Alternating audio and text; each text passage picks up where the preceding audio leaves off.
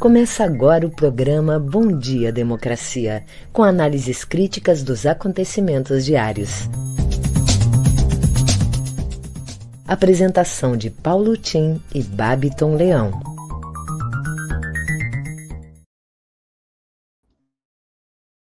Bom dia, democracia. Bom dia, democratas de todos os quadrantes do Brasil meus caros companheiros que nos acompanham nessa primeira hora de avaliação das notícias do dia, queridos colegas de trabalho e convidados de hoje, o meu abraço cordial, bom dia. São oito horas da manhã em Brasília, capital da esperança. E a esperança dos brasileiros repousa nas urnas no dia 2 de outubro próximo. Bem, Hoje é uma sexta-feira, sextamos, parece que vamos ter um fim de semana mais ensolarado. O dia está prometendo. E nesse dia 26 de agosto, nos idos da Revolução Francesa, proclamava-se o que foi o núcleo, o núcleo básico da doutrina contemporânea dos direitos humanos. Aprovava-se ali a Declaração dos Direitos do Homem, que depois será referendada por vários encontros internacionais, inclusive na fundação da Assembleia das Nações Unidas. Também tivemos a assinatura de uma declaração atualizada dos direitos humanos. Com isso, então, abre-se o período que chamamos de Idade Moderna, e que desemboca no século XX com a consagração desses que eram, até então, eram apenas direitos, que eram direitos naturais de proteção e respeito à condição humana, que foram coroados por direitos civis, como habeas corpus, tudo ah, lá na Inglaterra, nos primórdios da modernidade inglesa, e também pela Revolução Francesa, que deu os direitos políticos, que se referem ao direito de cada um se expressar livremente e se organizar para se fazer representar na estrutura de poder. Até então, o poder vinha como um direito divino dos reis, e eles mandavam soberana e autoritariamente sobre tudo. Com os direitos políticos, dá-se o primeiro grande passo para a democracia moderna, que é a capacidade dos grupos sociais, de acordo com seus interesses, se organizarem e se fazerem representar na estrutura de Estado. Bom, e o século XX culmina isso tudo com chamados direitos sociais, que acabam no final do século, na ECO 92, culminando dentro desses direitos sociais com o direito a um ambiente, que é um ambiente que será capaz de garantir não apenas a vida saudável dos presentes, mas das suas gerações vindouras. Nesses direitos sociais, em torno deles, criou-se o estado de bem-estar, que é um conjunto de políticas sociais que emanam principalmente pela capacidade de representação e reivindicação política de setores mais necessitados, de políticas sociais de proteção ao trabalho, de proteção à mulher, de proteção à criança, de proteção a segmentos mais vulneráveis. O Estado existe não é para proteger os mais fortes. Os mais fortes têm as suas empresas de proteção e vigilância que cuidam dos seus interesses e tem muitas outras coisas a seu favor. O Estado tem que existir e a lei é, é o instrumento através da qual o Estado se faz presente é para substituir a força por um imperativo ético, por um imperativo moral em defesa dos mais fracos. Isso é o sentido do Estado contemporâneo e que se consuma, se consolida no século XX.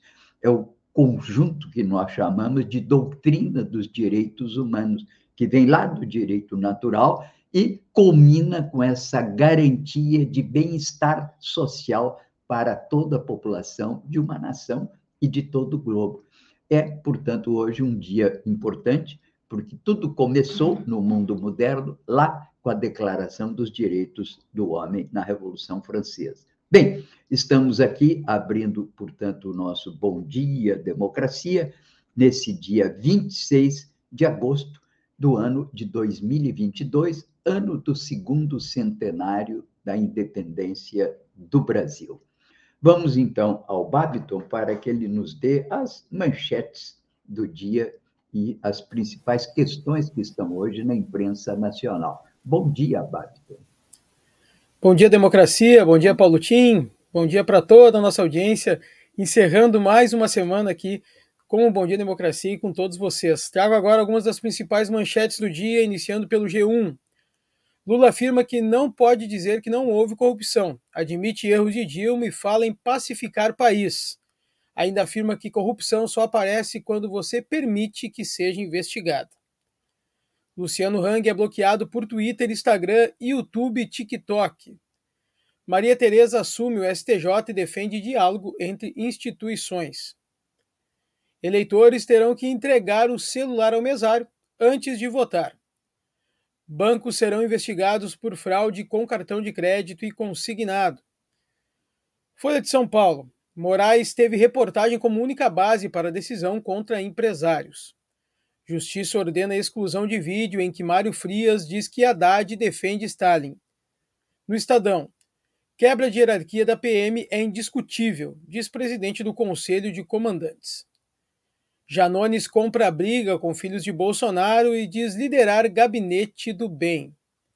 Na CNN Brasil, entidades empresariais emitem notas em apoio à liberdade de expressão, Comunicados criticam decisão de Alexandre de Moraes de autorizar a operação pedida pela PF contra empresários.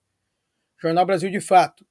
Lula lidera com 44 e Bolsonaro tem 36% das intenções de voto, diz nova pesquisa da Exame Ideia.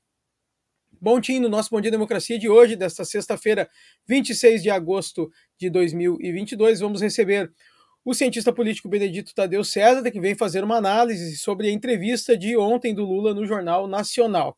E também o vice-presidente da CUT-RS, diretor do CID Bancários, Everton Jimenez, que vem nos trazer as negociações da campanha salarial dos bancários.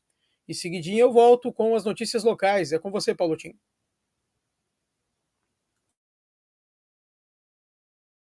Ok, Babiton, muito obrigado. Aqui, rapidamente, um resumo das principais notícias do dia no, na Globo. O destaque é para a entrevista do Lula. Ontem não vou nem comentar, porque certamente o Benedito nos trará um bom comentário. E hoje é o dia da Simone Tebet no Jornal Nacional. E amanhã, amanhã não, domingo, às 20 horas, o grande debate com todos os candidatos na Record, uma expectativa de alcançar pelo menos 30 milhões de pessoas e uma tentativa de reconfirmar a importância da televisão e da própria propaganda de rádio e televisão no processo eleitoral. Bem, a propaganda começa hoje no rádio e na TV. E os eleitores, enfim, não vão poder entrar com celular nas cabines de votação e podem também já começar a consultar e sacar valores esquecidos do PIS-PASEP. Marcelo Xavier, quem diria, presidente da Fundação Nacional do Índio, foi flagrado pela Polícia Federal oferecendo apoio a um servidor preso por arrendar terras indígenas no Mato Grosso. Perderam a noção, perderam completamente o pudor, entende? A FUNAI existe e existe em obediência a uma máxima do Marechal Rondon, esse sim, um militar que honrou o exército brasileiro, Marechal Rondon, que fixou os parâmetros da política indigenista no Brasil. Ele não era o general Custer, que era pago para matar índio. Ele era um oficial do exército, do glorioso exército brasileiro, e que, ao fixar os cabos telegráficos pelo país inteiro, enfrentando os índios, firmou essa máxima: morrer se for preciso, matar nunca. Essa é a máxima que deve conduzir o bom soldado do, do, dentro do cumprimento do dever. Portanto, jamais atacar comunidades indígenas. Agora, o presidente da FUNAI ser preso por proteger um servidor que está arrendando terras indígenas, eu não dá para entender. Realmente perderam completamente o pudor. Bom, aqui, Luciano Hang Davan tem perfis retidos no Twitter e Instagram. É aquela turma né, de empresários golpistas bolsonaristas flagrados e eu agora em absoluta é, exposição à opinião pública nacional. E, não obstante isso, gera constrangimentos ao Procurador-Geral da República. Se pergunta o que, que ele tem que ver com uma ação que é uma ação da polícia de, enfim, averiguação de uma ameaça às instituições, de ameaça à democracia. Então, se a polícia souber que estão conspirando para assaltar o Banco do Brasil, não vai fazer averiguações, se pilhar alguém, entende, numa conversa mesmo privada, dizendo que vai estuprar uma criança, não vai tomar nenhuma providência, vai ficar olhando, vai esperar estuprar, vai esperar o crime. Não, a intenção, dependendo das situações, já é uma antecipação do crime. É uma barbaridade. Bem, Papa Francisco prepara a sucessão com posse de 20 novos cardeais, dois deles brasileiros o pontífice enfrenta dificuldades de locomoção por conta de problemas no joelho e uma cirurgia no colo. Aqui, uma reflexão rápida sobre o que, digamos assim, vai pelo nosso país diante das possibilidades de mudar o governo e a própria política social. Brasil, o país que já foi de contrastes hoje, é de disparates. E eu retomo essa matéria porque um podcast da Globo hoje trata exatamente disso, a desigualdade na recuperação do emprego. E fala que a retomada da atividade depois da fase crítica da pandemia reduziu o desemprego, mas à custa de recorde na informalidade e com a renda média em patamar muito baixo, insuficiente para redinamizar a economia. E chama a atenção da necessidade de que as políticas públicas cuidem daqueles que são os mais vulneráveis. Nós temos 20 milhões de pessoas em situação de pobreza absoluta, menos de 2 dólares por dia.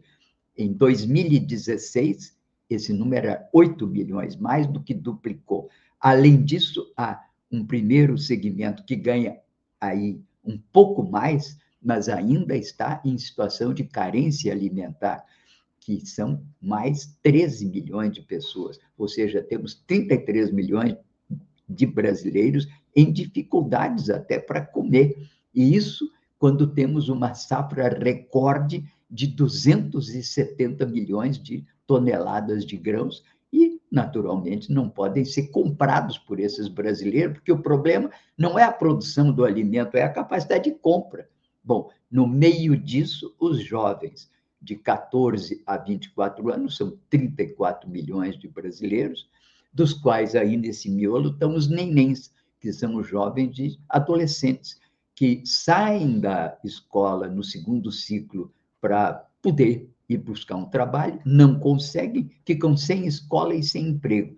Esse segmento da sociedade extremamente vulnerável precisa de política afirmativa, precisa de programas concretos e que devem ser, sim, formulados no plano nacional, mas executados pelas prefeituras, que sabem onde estão esses meninos, porque pode verificar nas escolas quando eles começam a faltar. Há que dar bolsa de estudo e acompanhamento a esses jovens, para que eles ingressem ao, à maioridade, consigam ingressar numa universidade, não só em universidade, mas a outras opções de sobrevivência numa sociedade extremamente diferenciada.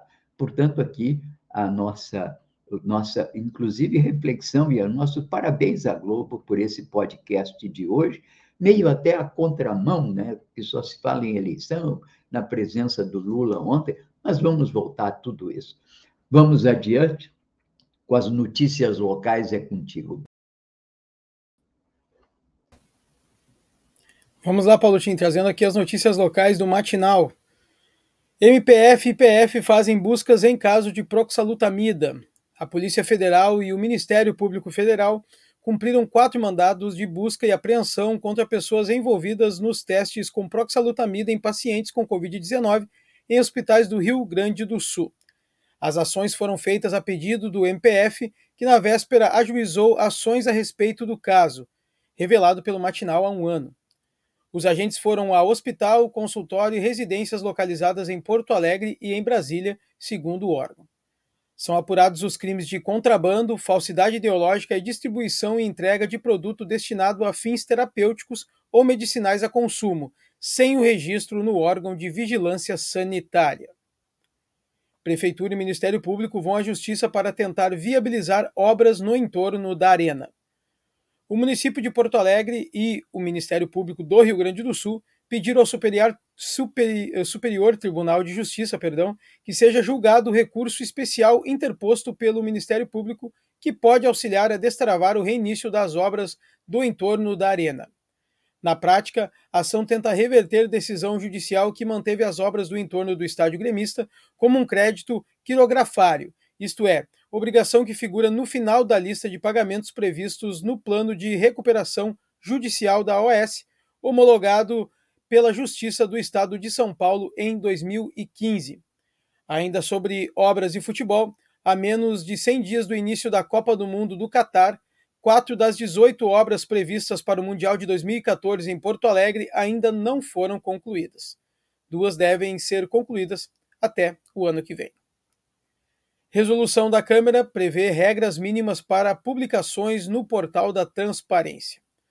A Câmara Municipal de Porto Alegre aprovou neste mês uma resolução que estabelece regras mínimas para as publicações do portal da transparência. Na prática, a mudança adiciona ao site mais dados sobre atuação parlamentar, informações que já deveriam estar disponíveis de acordo com a Lei de Acesso à Informação de 2021. Com a mudança, que deve entrar em vigor até o início de outubro, quando se fecha 60 dias desta data da resolução, 4 de agosto, os cidadãos deverão encontrar informações como os votos de cada vereador, execução orçamentária e assiduidade dos parlamentares. Algumas informações que já costumavam ser publicadas devem ganhar mais agilidade agora. As notícias locais ficam por aqui. Em seguida, eu volto com dicas culturais para a nossa audiência. Paulo Tim, é com você.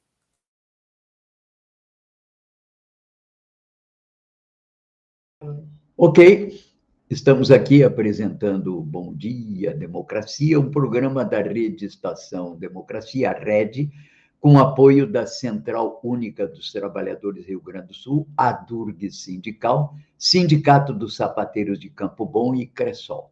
Bom Dia Democracia, um contraponto à grande mídia corporativa na defesa da informação independente como um direito da cidadania e da democratização da imprensa nos termos da Carta Mundial da Mídia Livre, aprovada no Fórum Mundial em 2015 e ora em revisão pelo Fórum Mundial da Mídia Livre no México.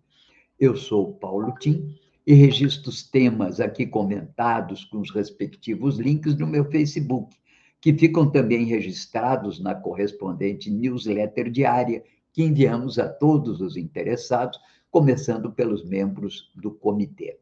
Conto aqui nesse programa com a valiosa colaboração na produção e co-apresentação do programa com o radialista Babiton Leão e agora, em substituição ao Gimar, que está adoentado, está conosco aqui a Débora Fernandes. Bem, vamos aqui rapidamente à capa dos principais jornais do país. O Globo. Presidente da FUNAI ofereceu apoio a servidor que foi preso Polícia Federal diz que pode ter havido ilegalidade. Bom, vamos ao Estado de São Paulo e Folha. Os dois comentam a presença de Lula ontem no Jornal Nacional. O Estado de São Paulo.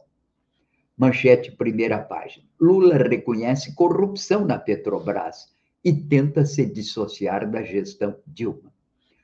No Jornal Nacional, diz aqui o Estadão, aproximou-se de Alckmin para promover credibilidade, previsibilidade e estabilidade. São as três palavrinhas mágicas que o presidente Lula levanta nessa campanha. E a Folha de São Paulo diz que Lula admite no Jornal Nacional desvio na Petrobras e erros de Dilma. Certamente o Benedito, que já está conosco, apostos, vai comentar sobre isso mais tarde. O assunto do dia, do podcast da Globo, como eu disse, trata da desigualdade social do país, que eu chamo de país jambais, de Brasil de contrastes, mas de disparates, porque é um absurdo que 120 milhões de brasileiros ganhem até um salário mínimo, o que corresponde, somando tudo isso, a uma massa salarial de um trilhão de reais e 200 mil famílias que são detentoras de um capital financeiro de 10 trilhões aplicados anualmente a uma taxa média anual de 30%, recebam três vezes mais do que isso, 3 trilhões de reais a título de juro. Fora o que tem de prolabore das suas empresas, fora os dividendos, como esse pessoal que tem ações da Petrobras e não paga imposto de renda sobre dividendos, fora, naturalmente, os que apostam na bolsa e têm grandes ganhos nas bolsas de valor. É um país de disparates. Bem, o café da manhã do grupo Folha UOL destaca um assunto importantíssimo, né? ainda mais agora, no processo eleitoral. Como as milícias ganharam poder e invadiram a política. Com Bruno Paes Manso, Café da Manhã conta a história desses grupos criminosos e analisa a ameaça deles às instituições. Já estão na política, estão em altas esferas, estão em cúpulas de partidos políticos e é um risco muito grande à democracia e, consequentemente, à própria paz e prosperidade desse país. Bem, aqui, então, vamos agora à dica do dia aí com o Babiton. O que, que você nos traz, Babiton? Vamos trazer dicas aqui, Paulotinho, para todo final de semana, para nossa audiência. Hoje, né, nessa sexta-feira, às 20 horas, também no sábado e no domingo, perdão, às 19, mas hoje às 20 horas, o bailarino Eduardo Severino retorna aos palcos com o espetáculo Macho Homem Frágil, na sala Álvaro Moreira. Amanhã, o documentário Cinco Casas, de Bruno Goulart Barreto, tem pré-estreia na Cinemateca Capitólio, às 19 E domingo, dia 28, às 11h30 da manhã, a Casa da Música Pô recebe o recital de Vladimir Soares na flauta e Fernando Halber Espineta vão participar então aí musical Poa às 11h30. Mas lembrando, hoje às 20 horas já com programação bailarino Eduardo Severino com o espetáculo Macho Homem Frágil na sala Álvaro Moreira. As dicas culturais ficam por aqui, Paulo Tim, seguidinha, retorno com os nossos convidados de hoje. Ok, obrigado, Babi. Estou lembrando que o Brasil, de fato, sempre tem uma ampla agenda cultural também. Se você é, quer outras opções, além dessas que o Babton trouxe, pode ir lá consultar a agenda cultural. Breve teremos também uma agenda cultural nas sextas-feiras na nossa página né, da Red. Daqui a pouco, daqui a muito pouco tempo, conseguiremos montar isso. Né? Mas, bem, aqui, ainda dentro das nossas preocupações e observações de hoje, algumas notícias é, que dizem respeito aos formadores de opinião, né? Aqui um artigo hoje na Terra é Redonda, um artigo profundo, denso, do Vladimir Safatli, sobre considerações, é uma espécie de resenha de um livro do Fernando Haddad, chamado Terceiro Excluído. Eu envio a vocês, é um, um artigo muito profundo, muito complexo, é, e se revela com isso o Vladimir como um pensador, é, certamente um dos pensadores mais qualificados que temos hoje dentro do país. Mas aqui também é um artigo do Por que o ambientalismo é sacado, atacado, do Daniel Lopes Garcia. O ambientalismo é tratado como inimigo da sociedade e da prosperidade.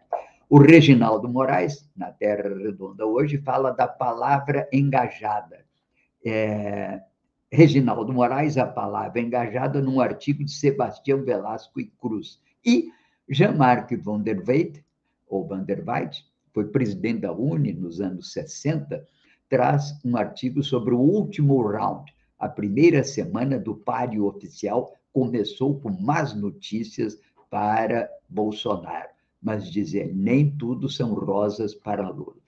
Os analistas todos chamam a atenção do momento crucial que entraremos agora em setembro, né, para a disputa eleitoral. E a própria campanha do Lula recomenda: vamos para a rua, vamos para o chão da rua, para o chão, inclusive, das redes sociais, vamos enfrentar, porque será um páreo muito duro, muito difícil, ainda há um longo caminho a percorrer até, o, até a vitória no dia 2 de outubro. Bem, aqui o Brasil, de fato, traz uma matéria interessante internacional, dizendo da situação um pouco tensa na Bolívia, de ameaças ao governo de Luiz Arce, e mostra que movimentos populares realizam ato nacional em apoio a ele. Os manifestantes caminharam 12 quilômetros até La Paz, acompanhados pelo ex-presidente Evo Morales, sempre presente na vida política ao lado das forças populares daquele país hermano. E aqui uma observação também do Brasil, de fato, situação na Colômbia tensa por tentativa de atentado contra o presidente Pedro. Bem, aqui observação também do Brasil, de fato, do grito dos excluídos e excluídas, que chega a 28 anos de luta por justiça social. Entre as reivindicações históricas estão o direito à alimentação, à moradia, ao trabalho e à democracia. Enfim, é os direitos humanos, acesso ao que a doutrina dos direitos humanos consagra desde a Revolução Francesa, que é a garantia de condições sociais de existência para o exercício da cidadania e vigência da democracia. Não há condições de as pessoas exercerem a democracia se não forem constituídos socialmente como cidadãos. Sempre digo que essa é a grande diferença entre progressistas e não progressistas. Os não progressistas, liberais, falam muito em liberdade, mas eles acham que é sujeito nasce não só livre, como nasce cidadão. E aí ele está entregue à sua própria sorte. Quer dizer, não percebem que a cidadania é uma construção social. Ora, essa construção social ela é promovida pela família, ela é promovida pela empresa na sua função social e substancialmente pelo Estado através de políticas públicas. Essa é a essência do Estado democrático contemporâneo. Ele não é um Estado em que as pessoas vão à urna e votam num time de futebol e depois deliram com aquele que ganhou, entende? Não, aqui há consequências relativamente a cada grupo que assume o controle do Estado e que formula políticas que têm a ver com as necessidades da população. Portanto, o grito dos excluídos, ele vai às ruas no dia 7 de setembro, um dia que será tenso, né? Ele surgiu em 95, depois da segunda semana brasileira da conferência da CNBB a primeira mobilização ecoou em 170 localidades, com o tema A Vida em Primeiro Lugar. Segundo o secretário do Grito Continental, Luiz Bacedi, o protagonismo é, antes de tudo, dos excluídos e das excluídas, diz ele, para que eles contem suas dores, seus lamentos, suas dificuldades, fazendo com que tenham a sua voz própria. Esse é o sentido do grito entre os principais pilares do grito dos excluídos estão analisar o atual modelo né, de desenvolvimento baseado no lucro e na acumulação privada, lutar contra a privatização dos recursos naturais, bens comuns e contra as reformas que tiram o direito dos trabalhadores e trabalhadoras, também ocupar espaços públicos e exigir do Estado a garantia e universalização de direitos básicos, como promover a vida e anunciar a esperança de um mundo mais justo, com ações organizadas a fim de construir um novo projeto de sociedade. Viva o grito dos excluídos e excluídas. Bem, aqui vamos então agora ao Babiton, que já temos um primeiro convidado entrando no ar. Temos sim, Paulo Tim. Vamos receber agora aqui o vice-presidente da CUT-RS, diretor do CID Bancários, Everton Gimenez. Bom dia, Everton, seja bem-vindo ao nosso programa. Bom dia a vocês, bom dia a todos que estão nos assistindo. É um prazer é nosso poder aqui falar um pouco sobre a nossa campanha salarial dos bancários, sobre os temas sindicais aqui nesse programa de grande audiência. Certo, Everton, a palavra é conversar conosco sobre, como ele já vinha falando, as negociações da campanha salarial dos bancários. Everton, como é está a situação? Teve reunião na quarta, agora na última quarta-feira, né? Está com um embrólio um pouco grande, parece. É, tá, nós estamos negociando fazem dois meses, né? Nossa, a nossa campanha salarial tem data base em 1 de setembro, portanto, uh, tem uma expectativa de, de fechar ela, de assinar até 31 de agosto, no, todos os anos, né? Porque depois da reforma trabalhista, com o fim da ultratividade dos contratos coletivos, a partir de 31 de agosto, o nosso acordo vigente não vale mais. Então, a gente já entregou a pauta há muito tempo, faz dois meses que estamos negociando, essa semana estão tendo negociações diárias. Né? Nós tivemos negociação ontem, inclusive. Está né? Tá tendo negociação todos os dias lá em São Paulo. Uh, mas até agora não, não tivemos uma proposta que a categoria possa apreciar, uma proposta decente e aceitar. A última proposta ontem, os bancos avançaram em algumas coisas, por exemplo, na, no pagamento da PLR, eles já, eles já propõem uh, o reajuste do 100% do NPC, que está em 8,88, mas nós tínhamos pedido, não só na PLR, mas também no, nossa, uh, no nosso salário, nós a nossa reivindicação é a inflação mais 5% de aumento real.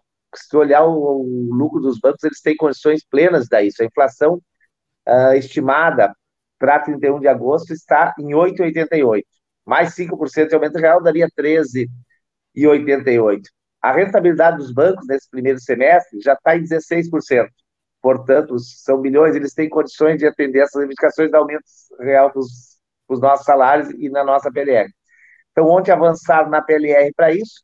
Mesmo assim, a PLR, uh, com esse, com a, com a acréscimo do NPC inteiro, distribuiriam esse ano 4,97 do lucro líquido, 4,85 do lucro líquido deles para a categoria, enquanto que na última no último ano distribuíram 4,97, ou seja, eles distribuiriam, estão lucrando mais, distribuiriam menos. Então, eles têm que dar aumento real também na PLR. E nos salários é uma vergonha a proposta. A última proposta da FENABANC foi feita na quarta, porque ontem não fizeram proposta na questão salarial, eles propõem 65% do NPC. Ou seja, não, nem, nem, a, nem a reposição da inflação nos últimos 12 meses eles nos propõem. Ofereceram 65, que foi recusado na própria mesa, e hoje retoma as negociações e a gente espera que eles venham com mais seriedade para a mesa. Tem outras coisas também que estão uh, pegando, como alguns bancos, como Itaú, Santander e outros, além da PLR geral da categoria, tem programas próprios de distribuição de lucros. E esses programas não eram compensados do pagamento da PLR geral. Eles eram uh, à parte, né? Era mais um, era, era mais uma distribuição do que eles estão querendo agora compensar. Isso daí é uma perda também. Então, uh, nas primeiras negociações tinham avançado algumas coisas de acordo de teletrabalho, de saúde, de assédio moral, de assédio sexual, mas agora, quando chegou nessas rodadas decisivas, que é a questão salarial, elas estão muito difíceis, né? E a gente, hoje à noite, temos assembleia em todo o país, uma assembleia que a expectativa é que ela fique permanente, né, que a gente determine uma assembleia permanente, porque se até a semana que vem não vier uma proposta decente, eles estão, a FENABAN está fazendo a categoria a greve, né, está empurrando a categoria para greve, e nós, certamente, se a proposta não for decente, não tivermos aumento salarial, reposição da inflação e aumento real, a tendência da nossa categoria é retomar nossas grandes greves nacionais. E quando que vai ter uma próxima reunião para tentar acertar isso, Everton? Hoje, às 14 horas em São Paulo, tem uma nova rodada de negociação. Ontem, como eu disse, eles aumentaram um pouco a proposta da PLR, mas nos salários não, não vieram com nada. Então, né, foi recusada novamente na mesa. Hoje retoma às 14 horas e a gente espera que eles venham com uma proposta decente para que a gente possa, na Assembleia de hoje, apreciar ela. Se não vier essa proposta decente, a Assembleia de hoje vai ficar em aberto, vai ficar permanente, né? E, e vamos preparando a greve nacional dos bancários. Caso não haja, o caso as, as perspectivas então são essas. Caso não haja um bom, um bom retorno, é greve. Exato. Né? E nós temos ainda, para fechar nossa campanha salarial, é, ela é bem complexa. Ela é a única categoria que tem um acordo coletivo nacional, uma CCT, Contrato Coletivo de Trabalho Nacional, mas nós temos um acordo específico com os bancos. Então, após fechar a FENABAN, normalmente tem negociação ainda, estão tendo já com BB, Caixa, Banrisul, Badesul, para fechar as pautas específicas. Nós estamos tendo negociação concomitante com o Banrisul aqui, que daí é comandado aqui pela nossa federação e pelo sindicato. Estamos tendo negociações nacionais com o Banco do Brasil, com a Caixa, e aqui no Estado também com o Badesul. E todas essas, essas negociações têm a ver com a nacional, porque fechando o índice geral de coisa, tem a pauta específica desses bancos. Então é bem complexo, então nós estamos apressando, queremos que a FENABAN nos dê uma proposta rápida para a gente poder também fechar essas negociações específicas. Se não formos bem, uh, não tivermos uma proposta decente, é isso que dizemos, vamos preparar a greve, né? Vocês estão acostumados a ver os bancários em setembro, muitos anos fizeram greve no país todo e somos uma categoria forte. Se a FENABAN conseguir continuar tripudiando a categoria na mesa de negociação, nós vamos preparar a greve. Né? Essa Assembleia de hoje, nós já vamos discutir isso, já vamos mobilizar a categoria para uma futura, uma possível greve a partir da semana que vem. Certo, Everton. Muito obrigado pela sua participação e disponibilidade para nos atender e conversar um pouco conosco sobre esse tema tão importante. Nós que agradecemos. É sempre importante que a pauta dos trabalhadores também seja fruto de notícia, né? Que as pessoas não fiquem só vendo a versão da, da grande imprensa ou dos bancos, né? Mas sabem o que está em jogo, o que, que os trabalhadores, uh, se porventura tenhamos que fazer greve, entendam por que, que nós estamos nas ruas. Certo, Everton. Muito obrigado, um bom final de semana e até uma próxima. Obrigado, igualmente.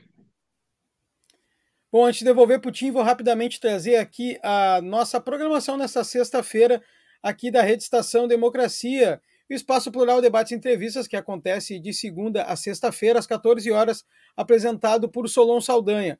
Hoje, o programa vai abordar o lançamento do livro A Arca dos Desejos, que foi organizado pela artista multimídia Liane Tim e também a doutora em Estudos de Literatura Brasileira, Portuguesa e Luso-Africanas da URGS, a Kátia Simon. Elas reuniram vários textos de, né, de escritores e organizaram a Arca dos Desejos de Porto Alegre, hoje às 14 horas, aqui nos canais da Rede. E também temos hoje o debate conjuntura, nesta semana, debate conjuntura econômica, que vai abordar a educação e o desenvolvimento no Rio Grande do Sul. Participa do programa a professora da URGS e ex-diretora do Ministério de Educação, Jaqueline Moll, e também o professor da Unicinos e ex-secretário adjunto de Ciência e Tecnologia do Estado do Rio Grande do Sul, Junico Antunes. A apresentação é com o professor de Economia da PUC, Adalmir Marchetti, e com o economista Volney Picoloto, às 18 horas, aqui nos canais da Rede e nos canais dos parceiros. Bom, agora eu volto com ele, Paulo Tim, e em seguida eu retorno com mais convidados. Paulo Tim, com você. Ok, trago aqui algumas algumas matérias hoje no Brasil de fato, né? Começando com o enaltecimento feito ontem na, aqui na nossa Assembleia nos 61 anos da campanha da legalidade. Em sessão solene, parlamentares aproveitaram e criticaram a nova ameaça de golpe de Estado por setores da sociedade brasileira. Matéria no Brasil de fato. Lembrando que hoje, no ano de 1900, nesse dia, no ano de 61, vivíamos aqueles momentos dramáticos da legalidade, né? Quando o Palácio do Piratini era ameaçado de ser bombardeado ou por aviões ou eventualmente por tanques. Felizmente, chegamos a um termo razoável no final daquele processo e fica o registro da legalidade como um dos momentos mais importantes da resistência civil ao golpe militar.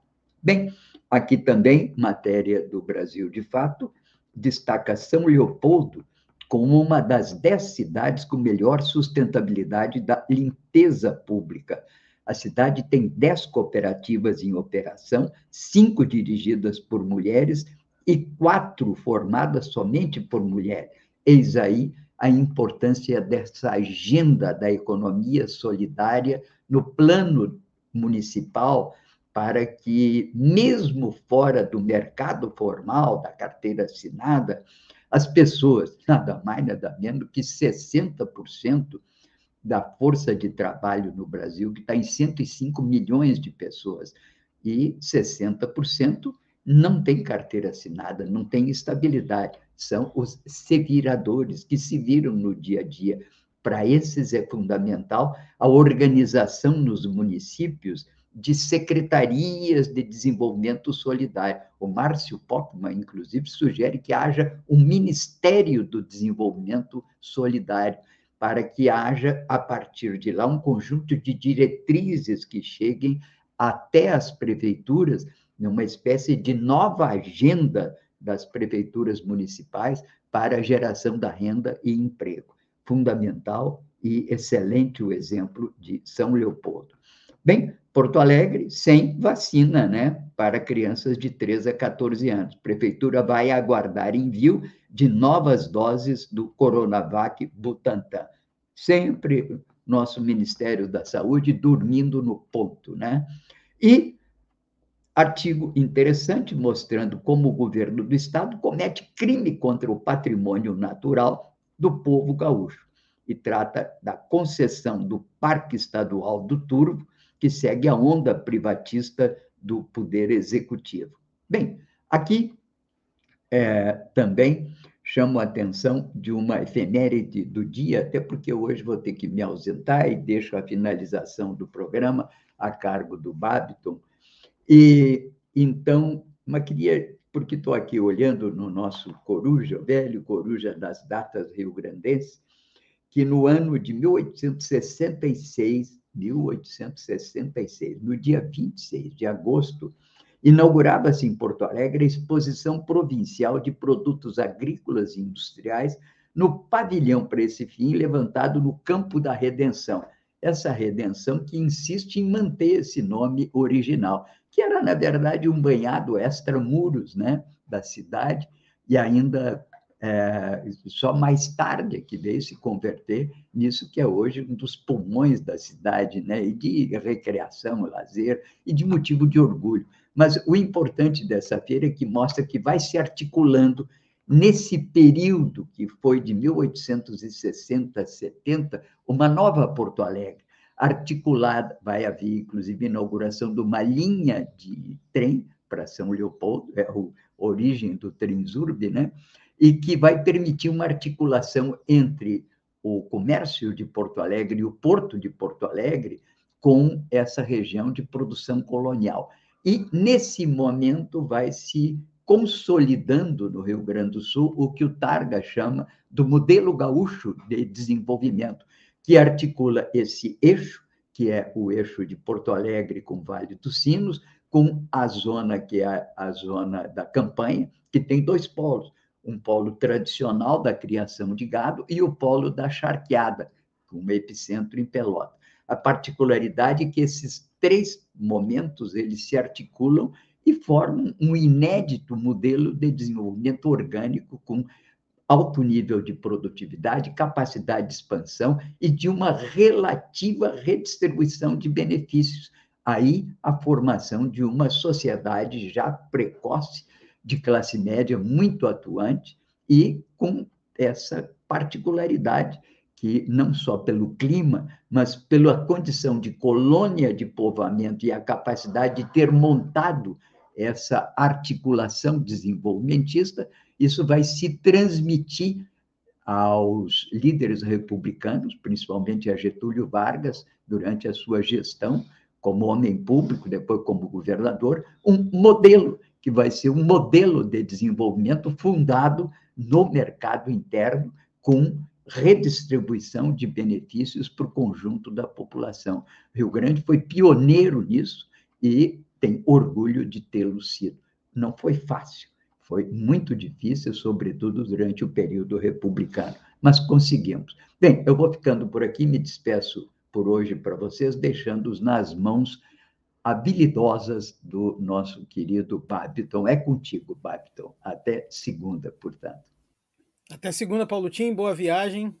Tudo de bom nesse final de semana. Bom, eu vou aproveitar agora aqui e trazer o nosso analista, né, o cientista político Benedito Tadeu César, que vai analisar a entrevista do Lula ontem no Jornal Nacional, uma entrevista que deu bastante o que falar até agora. Eu estava olhando aqui o Twitter, continua sendo muito, muito comentada a entrevista de ontem do Luiz Inácio Lula da Silva. Benedito, com a palavra, bom dia, seja bem-vindo. Está com o mic fechado, Benedito.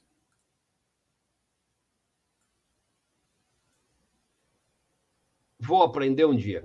Bom dia, democracia, bom dia, Babiton, bom dia, Tim, bom Débora, ouvintes e internautas. Olha, é, era já, né, já seria é, esperável que a entrevista do Lula repercutisse né, nas, é, nas redes sociais, nos meios de comunicação, porque, afinal, ele é, lidera as pesquisas, né, e mais do que isso, quer dizer, o Lula é uma personagem de, trágica, né, trágica no sentido das, das tragédias gregas ou, ou shakespearianas é, um presidente da República que saiu com 87% de aprovação, foi preso, né? foi acusado injustamente, foi preso, perdeu a mulher, o neto e o irmão, enquanto estava preso, foi impedido de vê-los e deu a volta por cima. Né? É, o juiz que o prendeu foi é, condenado, né? É, no sentido de que foi desprestigiado, porque é, ficou comprovado que ele era um juiz incompetente né, para julgar imparcial nas suas decisões. E é, então tudo isso se soma né, a, a uma expectativa de se ouvir o Lula em cadeia nacional. É, o Lula saiu muitíssimo bem na entrevista. Né? Óbvio que há controvérsias que é, aqueles os antilulistas e os antipetistas, né? É, que é uma coisa interessante, quer dizer, aqui no Brasil, né, o PT e o Lula têm maioria é, de aprovação e também de reprovação. Né? O que quer dizer isso? Que há uma polarização estabelecida. Né? Aqueles que adoram e aqueles que detestam. É, portanto, então, o Lula tem avaliações positivas e avaliações negativas na entrevista de ontem.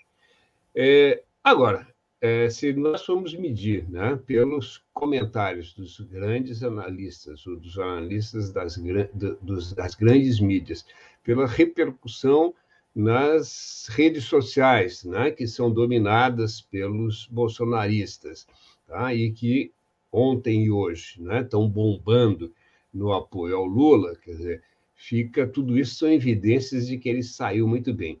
Eu, eu queria fazer algumas ressalvas, não, vamos dizer, as respostas do Lula, mas as perguntas feitas né, pelo, pelos entrevistadores e preparados pela equipe do Jornal Nacional e da Globo. Veja, é, eu acho que o tema da corrupção, obviamente, tinha que fazer parte da entrevista, né? porque, é, por tudo isso que eu já disse anteriormente, né? pela tragédia enfrentada por Lula é, desde que saiu do, do, do governo. Agora, não dá para, né, num debate, numa entrevista presidencial, você usar é, 37% do tempo, 16 minutos, 15 minutos, quase 16 minutos, é, iniciais da entrevista, de 40 minutos, para tratar da corrupção. Né? Depois, ainda mais um tempo sobre a, a PGR. Quem você vai nomear para a PGR? Essa é a questão central no Brasil hoje. Quem é o que vai ser, será o, o, o coordenador geral da PGR, o procurador-geral da República? Por favor. Né? É, e se discutiu muito pouco né, o que, quais são as propostas efetivas do Lula. Quer dizer, a pergunta era assim: o que, que você vai fazer para combater a corrupção? É, ele disse: já fizemos. Né? Tanto é que essas coisas todas vieram a público e é, é, é, tem que haver punição, só que não pode haver punição parcial. Né? É, ah, o que, que você vai. É, como é que você vai se comportar com a PGR? Ora, tem uma legislação, né? É, é, é, uma benesse dos governos do Lula nomear o, o, o, mais votado na lista tríplice, mas não é obrigação dele fazer isso. Aliás, acho que era uma bobagem fazer isso, porque deixou na mão da corporação o controle. Né? É, mas essas não são as questões centrais. Quer dizer, o país está com inflação de, acumulada de, de é, é, 40, é, 30 e poucos por cento acumulada no período, né, desde do golpe, de 46%. Tá? É, é, hoje, agora, está no processo de, de retomada do, né, dos empregos. Agora, por que, que não se discute essas questões? Né? O, o, o, Lula dominou a entrevista, né? mas o, é, é, quem teve habilidade né, para realmente pautar os seus entrevistadores foi o, é, o Ciro. Né? O Ciro sim conseguiu dar a volta, até porque, veja, o Ciro não tem, né, não tem teto de vidro e nem tem é, responsabilidade de governo. Lula, o, o, Lula sabe que não vai ganhar a eleição mesmo, então ele pode promover, né, é, é prometer é, e fazer um, um, um, plano de governo que dá inveja a todos, a todos os que são nacionalistas, desenvolvimentistas. Né? Agora, é, é, é, é, todos nós sabemos, e o Ciro sabe mais do que ninguém, que ele não executará nunca esse plano e que nenhum governador, presidente da República pode, pode executar. Portanto, né, em nome da realidade, precisaria ter sido discutido o que ser feito, né, o que Lula fará num é, é, é, eventual governo que ele tem grande chance de conquistar, né, para que os eleitores, a população em geral, saibam né, no que eles estão apostando. É, infelizmente, a Globo, mais uma vez, né, não é, é, possibilitou isso. Mas Lula, mais uma vez, nadou de braçada. É isso, é, é, Babito. Não, Tadeu, segue conosco aqui, eu tenho umas perguntinhas. Tá, Você não acha. Eu sei, eu sei que eu sei que os entrevistadores né, levaram de uma, de uma maneira diferente. Mas você não acha que o Lula podia, até no minuto final, ele ter abordado mais a questão da fome? Poxa, são 33 milhões de brasileiros né, uhum. né, passando fome no país. E eu acho que isso é uma coisa que o Lula tem propriedade para falar e que poderia trazer muito eleitorado para o lado dele. Você não acha que faltou uhum. um pouco isso para o Lula ontem? Não, sem dúvida, eu acho que faltou. Entende? É, é isso que eu estou dizendo, ele não conseguiu não é, dar o rumo à entrevista. Tá? É, são entrevistadores experientes, né? que, que deixaram o Ciro solto, tá? mas que marcaram sob pressão Lula. Né?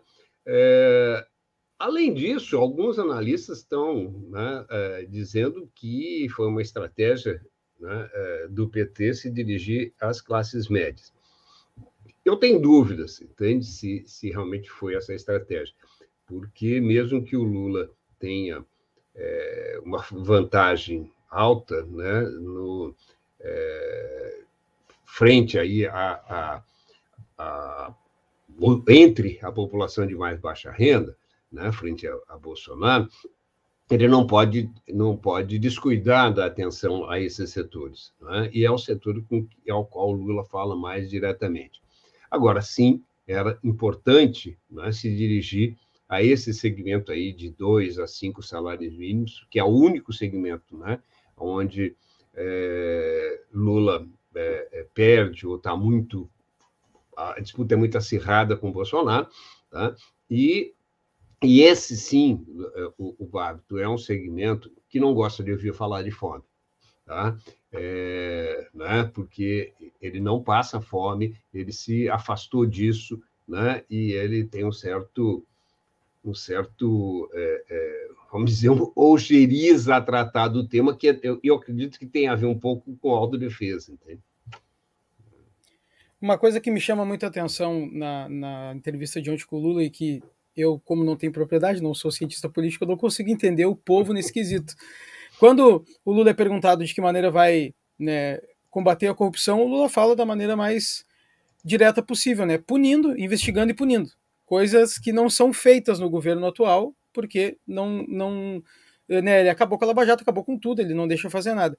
Então, por que que isso não chega Uh, o, o, povo brasileiro parece que não consegue entender isso, Benedito. Tu, tu tem essa, tu, tu, tem essa explicação. Acredito que ninguém tenha, mas tu tem uma explicação mais próxima para isso, para entender o porquê que o povo acha que não existe corrupção, mas ninguém é investigado. E num governo onde foi todo mundo investigado, onde foi, né, podia ser investigado, o pessoal acha que ali sim que foi a, a corrupção, que ali que, e, que foi tudo que aconteceu foi culpa da, do Lula e do PT, né?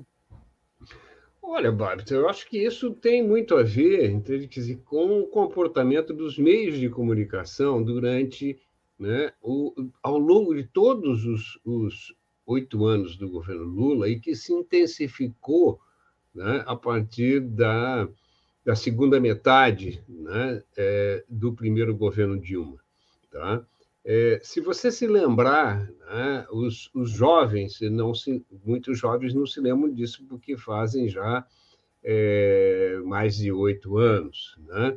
Mas é, se você se lembrar ali, seis, oito anos, é, mas se você se lembrar do, do cenário né, do Jornal Nacional, tá? o mesmo que agora entrevistou Lula, né?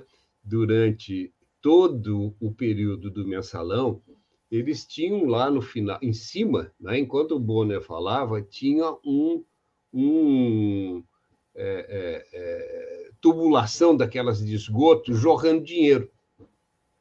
Né?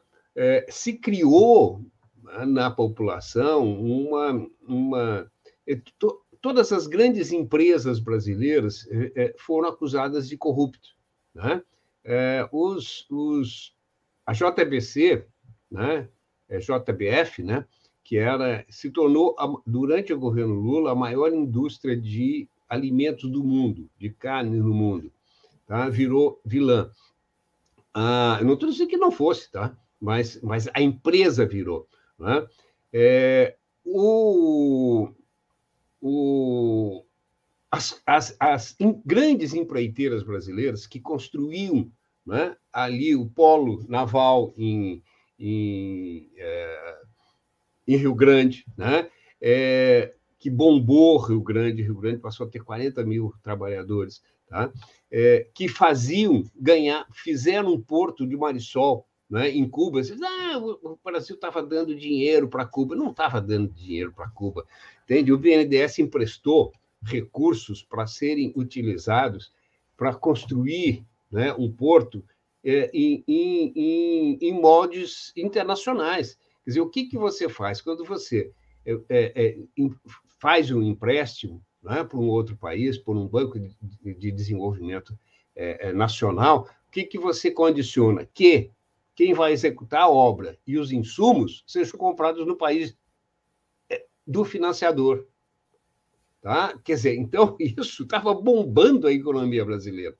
Tá? E foi vendido como auxílio a fundo perdido por corrupção. Tá? É, é, e veja, o Porto de Marisol vai se tornar o, o, o, um dos centros comerciais do mundo. Tá? Tem a, rota da, a nova Rota da Seda sendo formada e a ligação com é, é, é, Oriente e Ocidente se dará muito pela, pelo, é, é, por aquele porto. Tá? É, então, veja, se criou né, uma ideia, se endeusou o, o, o, é, o Moro né, a ponto né, do sujeito se tornar personalidade do ano. Né, tudo que ele fizesse, por mais ridículo que fosse, né, era endeusado. Hoje, uma coisa interessante, ó, um cara que, que, que exaltou né, é, é, o, o, o, é, o Moro, né? É, que é o. Estou tentando achar aqui, porque é, como as coisas é, hoje elas entram e saem, né? No, no, no coisa que aquele colunista do UOL, o, o que, que, que, que foi, eu não vou agora achar aqui, mas que era é morista, assim, de, de, de, declarado e tal, tal. Agora, entrem no UOL né, e procurem lá. Ele diz o seguinte: é, Moro está cada vez mais fazendo papel de, fazendo papel de ridículo, não, se tornando ridículo. Tá? É, é, porque o Moro agora é candidato, né? depois de todas essas coisas, ser candidato a, a tentou ser candidato por São Paulo, não conseguiu, né? foi impedido, porque, veja, um ex-juiz, né? Que atua, inclusive, como juiz eleitoral, tá? quer dizer, tentou burlar a legislação para ser candidato, ele que é o grande combatente da corrupção, para ser candidato onde ele não tem domicílio eleitoral, né? apresentou como prova de domicílio a residência num apart hotel, por favor. Né? É, e voltou para o Paraná, né? se candidata agora, mas está disputando no Paraná né? com o seu padrinho, né? que é o Álvaro Dias. Tá? Então, ele está perdendo terreno, está tá por trás, muito provavelmente não vai se eleger. Eu brincava durante o período da, da da Lava Jato, quando eu ainda tinha né, algum humor, porque era muito difícil ter bom humor naquele período, eu dizia: o Moro e o Dallagnol vão terminar seus dias numa, numa comarca lá no interior do Amapá ou de Rondônia. Tá? É, eles sal se salvaram disso, entende? porque eles saíram né, é, é, da, da magistratura e do Ministério Público. Entende? mas eles vão terminar talvez pior do que isso. Tá? Ficaram ricos, né? conseguiram embolsar muito, muitos recursos. Né? Agora, inclusive, o Dallagnol está tendo que ressarcir os cofres, cofres públicos, assim como o, o, o, o, PGR da época, né? Os dois condenados para devolver dinheiros é, é, é, é indevido que receberam. Né? e malversação Benedito, de recursos públicos. Diga. Então, precisamos pra... entregar o programa. Pois okay. é, já acabou, né? Desculpe. Vamos lá. Obrigado, Wellington. Isso, bom final de semana, Benedito. Eu só para concordar contigo, o Moro tem um comportamento de adolescente nas redes sociais. É uma coisa bem complicada mesmo. Um agradecimento a todo mundo que nos acompanha, que nos acompanhou essa semana e fique ligado nos programas da Rede. Hoje temos espaço plural, debates, entrevistas e também debate de conjuntura econômica, às 14 e às 18 horas. Sigam todos os canais da Rede, Facebook, Instagram, Twitter, YouTube e também o Spotify, a nossa rádio web estaçãodemocracia.com. Em breve com novidades. Um bom final de semana a todo mundo e até segunda-feira.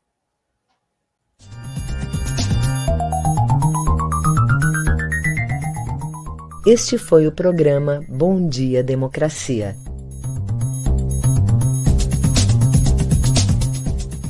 Nos encontramos na segunda-feira às 8 horas.